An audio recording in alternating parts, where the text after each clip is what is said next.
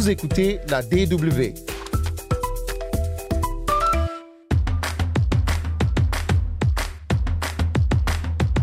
This year's Nansen Refugee Award winner, the former Federal Chancellor of Germany, Dr. Angela Merkel. Angela Merkel, lauréate du prix Nansen du Haut Commissariat pour les réfugiés 2022. Premier thème de cette émission cette semaine. Et puis alors que l'Allemagne cherche un successeur au très apprécié ticket à 9 euros dans les transports l'été dernier, on verra comment agissent certaines villes en Europe pour encourager à prendre les transports en commun. On sera en France dans 5 minutes où une ville a décidé de rendre tout cela totalement gratuit. Vous écoutez Ville d'Allemagne, Willkommen, soyez bienvenus.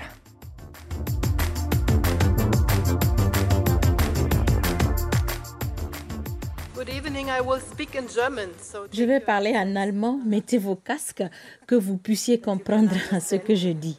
Vêtue de rouge, l'ancienne chancelière allemande d'humeur badine en arrivant sur scène à Genève ce 10 octobre. Et pourtant, le sujet du jour est on ne peut plus sérieux, les personnes réfugiées dans le monde. Les apparitions de celle qui fut au pouvoir pendant 16 ans en Allemagne sont devenues rares, mais ce soir, Angela Merkel est sur scène pour recevoir le prix Hansen du Haut Commissariat pour les réfugiés. Un prix créé en 1954 par l'ONU pour euh, rendre hommage à des personnes, des groupes et des organisations dont l'action, dit l'ONU, va bien au-delà de leurs obligations professionnelles pour protéger les réfugiés, les déplacés et les apatrides. Le nom du prix vient de Fridtjof Nansen, scientifique norvégien, explorateur polaire, diplomate et premier haut commissaire aux réfugiés de la Société des Nations à l'époque. Un prix remis donc cette année à Angela Merkel pour sa politique migratoire. Notamment dans les années 2015 à 2017, plus de 1,2 million de personnes avaient alors pu rejoindre l'Allemagne. Angela Merkel avait alors parlé d'un impératif humanitaire. Des mots et un engagement salués par Filippo Grandi, le haut commissaire des Nations Unies pour les réfugiés à Genève en début de semaine devant Angela Merkel. Vous l'avez fait. Vous avez fait preuve de vision, de courage et de force d'âme. Et vous avez fait preuve d'une boussole morale qui a non seulement guidé votre travail et les actions de votre pays, mais elle a montré la voie à suivre à tant d'entre nous en Europe et dans le monde. Chancelière, je n'oublierai jamais quand vous m'avez appelé. Je venais juste de prendre mon poste et vous m'avez posé des questions très très concrètes sur ce qu'il fallait faire. J'étais tellement inquiet que je n'ai pas répondu correctement. Mais ensuite, j'ai compris à quel point vous étiez déterminé à débloquer cette crise et à rendre une réponse possible. Et plus tard, j'ai eu le privilège d'interagir avec vous en abordant des crises dans différents endroits. Et à chaque fois, j'ai, comme beaucoup d'autres, gagné en sagesse et en orientation alors que vous essayiez de trouver des solutions. Tant de fois, je me suis dit, pourquoi n'ai-je pas pensé à cela?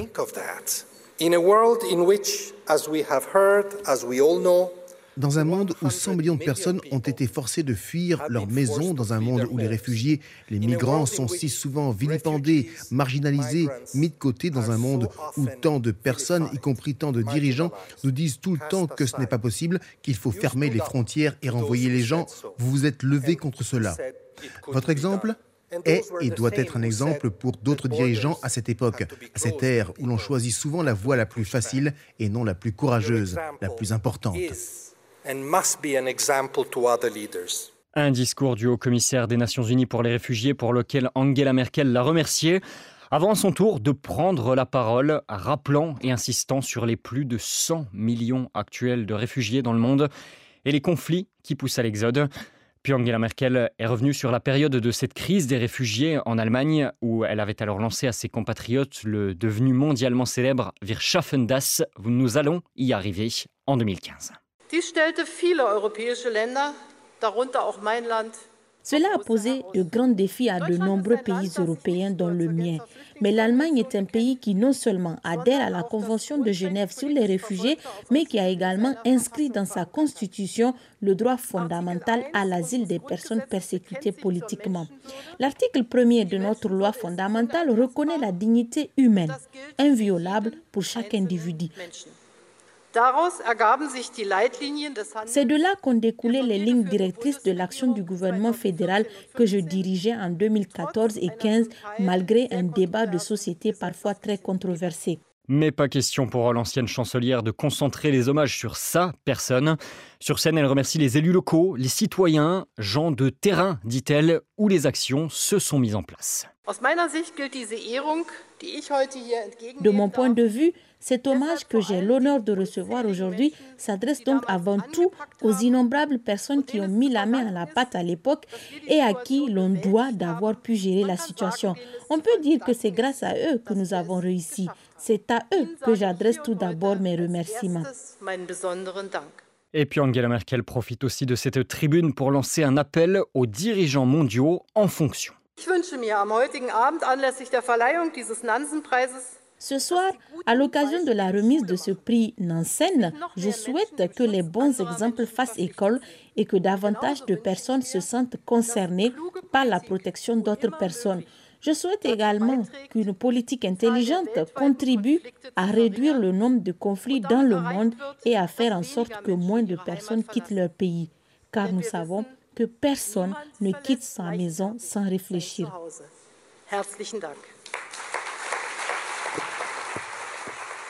Un appel et un dernier geste de solidarité sur la scène de la part d'Angela Merkel, car ce prix Nansen qu'elle a reçu est accompagné d'une somme de 150 000 dollars. L'ancienne chancelière s'adresse alors aux lauréats régionaux du prix, quatre personnes ou organisations réparties dans le monde entier. Je voudrais non seulement vous remercier pour votre travail, mais aussi mettre à disposition, à part égale entre vous, l'argent du prix Nansen pour vous encourager à continuer votre travail. Et parmi les lauréats régionaux de ce prix, la brigade anti-feu de Mbera en Mauritanie, brigade de pompiers bénévoles qui lutte contre les feux de brousse et plante des arbres pour améliorer la situation des populations sur place. Elle recevra donc, en plus des 50 000 dollars prévus pour le prix régional, un quart des 150 000 dollars prévus pour Angela Merkel. Une bonne nouvelle fêtée sur scène ensuite par le chanteur congolais suédois Toussaint Shinza, alias Toussé. Réfugié en Suède à l'âge de 7 ans après que ses parents aient fui les violences en RDC en 2002, l'homme originaire de Kinshasa avait l'an dernier représenté la Suède au concours musical de l'Eurovision.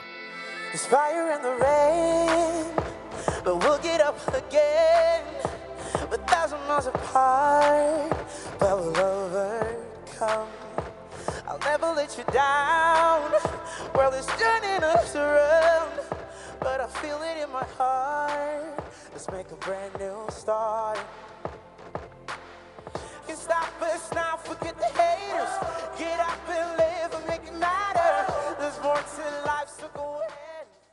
Vue d'Allemagne, deuxième partie. On devrait connaître la décision finale du gouvernement allemand pour euh, le mois de janvier par rapport au transport en commun. Vous le savez, on en a parlé euh, les derniers mois, un ticket à 9 euros avait été mis en place euh, cet été entre juin et août en Allemagne.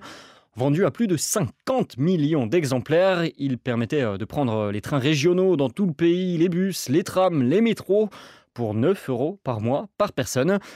Depuis fin août, à quelques exceptions près, comme à Berlin où un ticket à 29 euros permet d'utiliser tous les transports en commun de la ville, c'est fini. Retour aux tarifs normaux dans tout le pays. Mais euh, face à l'inflation, la crise climatique et la pression faite pour réduire la circulation automobile, le gouvernement allemand devrait annoncer un nouveau ticket national pour janvier. On parle ces jours-ci d'un billet à 49 euros par mois, mais rien de certain est décidé concrètement encore. En attendant, eh d'autres pays européens, des communes prennent les devants. En France, par exemple, 37 villes ont adopté la gratuité des transports. Plus besoin de prendre et de payer un ticket. C'est le cas de Dunkerque, dans le nord du pays. Depuis 2018, là-bas, la ville, au bord de la Manche, est la plus grande d'Europe où les transports en commun sont entièrement gratuits pour les 170 000 habitants. Niklas Munch, notre reporter, est monté dans le bus pour nous.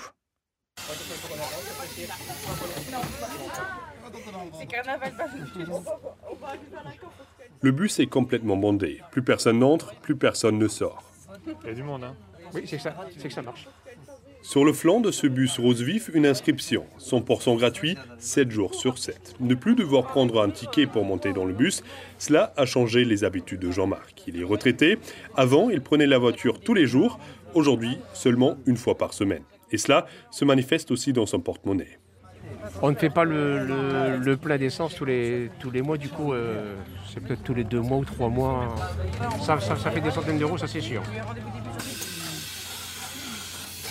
Arrivée à la gare routière au centre-ville, Lydie sort de sa cabine de chauffeur. Cela fait six ans qu'elle conduit des bus à Dunkerque. Des courses comme celle-ci, elle en a de plus en plus. Pour elle, il y a un avant et un après la gratuité des transports. On n'avait pas autant de fréquentation. Non, là, ça vraiment. Euh, par exemple, on va dire un, bus qui était euh, standard euh, sur une ligne est passé en articulé parce que c'était plus possible. Du coup, ils ont dû augmenter les fréquences. Et suite à ça, la, clientèle a été aussi un peu variée. On avait des maintenant, on a des classes moyennes, on va dire, qu'avant on n'avait pas. Pour que les transports en commun attirent plus de monde, la ville a constamment développé son réseau et modernisé sa flotte. Résultat, en semaine, le taux de remplissage a presque doublé et même triplé le week-end. D'après la municipalité, la moitié des nouveaux passagers seraient des voyageurs qui avant prenaient la voiture. Le maire, Patrice Vergrit, se montre satisfait. Mais sa politique a un coût. Il sort sa calculatrice. C'est 4,5 millions de dépenses supplémentaires liées à l'effacement de la gratuité, ou plutôt c'est des recettes euh, en moins, et à peu près 12 millions et demi euh, de dépenses supplémentaires pour améliorer le réseau, améliorer les fréquences. Donc au total, on est entre 16,5 à 17 millions d'euros pour financer la gratuité des transports, la mairie a renoncé à construire une salle de spectacle. Les 5 à 6 millions d'euros restants ont été couverts par la communauté urbaine. Cela représente 1,5% et demi de son budget annuel. Et pour soutenir ce budget, il existe une contribution propre à la France, le versement mobilité. C'est une taxe payée par les entreprises pour développer les transports en commun. À Dunkerque, elle a augmenté d'un à 2% ces dernières années. L'objectif de Patrice Vergrit, c'est de rendre la ville accessible à tous. C'est une mesure qui a permis euh, de lutter contre l'isolement des personnes âgées. On a vu des personnes âgées se mettre à se redéplacer grâce au transport public gratuit. Et puis des jeunes qui, euh, par exemple, n'avaient jamais vu la mer à Dunkerque, alors qu'ils habitaient à 2-3 km de la mer, ben, se sont mis effectivement à venir à la plage systématiquement euh, tous les jours. Pour autant, ce n'est pas une mesure 100% écologique. C'est la critique de Gilles Laurent. Il est la porte-parole de la Fédération des associations d'usagers des transports pour les Hauts-de-France, la région où se trouve Dunkerque. C'est un point positif au niveau d'être une mesure sociale, d'accord, mais ce n'est pas pour nous une mesure environnementale. Nous, ce qu'on souhaite, c'est qu'il y ait un report modal de, la voiture vers les transports publics. Et donc la gratuité n'aboutit pas à ce résultat, et on le voit bien dans tous les endroits où ça s'est fait.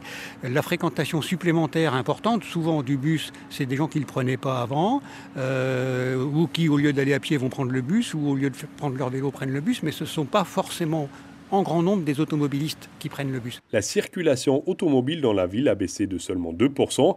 Pour y remédier, la mairie devrait s'attaquer aux places de parking gratuites. On peut agir sur les transports publics, mais on peut aussi agir sur la voiture en mettant plus de contraintes. Et le stationnement, c'est la principale. Si les gens savent qu'ils ne peuvent pas se stationner, ils ne vont pas prendre leur voiture. Calais, Boulogne-sur-Mer, Aubagne, plusieurs villes en France ont pris l'exemple de Dunkerque. Et à partir de l'année prochaine, c'est à Montpellier que la gratuité sera mise en place. Plus besoin d'un ticket pour le bus et le tram. Mais la mesure ne vaut que pour les habitants. Les personnes extérieures doivent continuer à payer. Niklas Munch à Dunkerque pour la Deutsche Welle. Nicolas, qu'on remercie et on vous tiendra au courant évidemment de politiques à venir en termes de transport en Allemagne dès qu'on en saura plus. C'est la fin de ce magazine, prochain numéro la semaine prochaine. D'ici là, que vous soyez à pied, à vélo, en voiture, en bus ou en train, bonne semaine à tous et bisbald. À très bientôt. Tchuss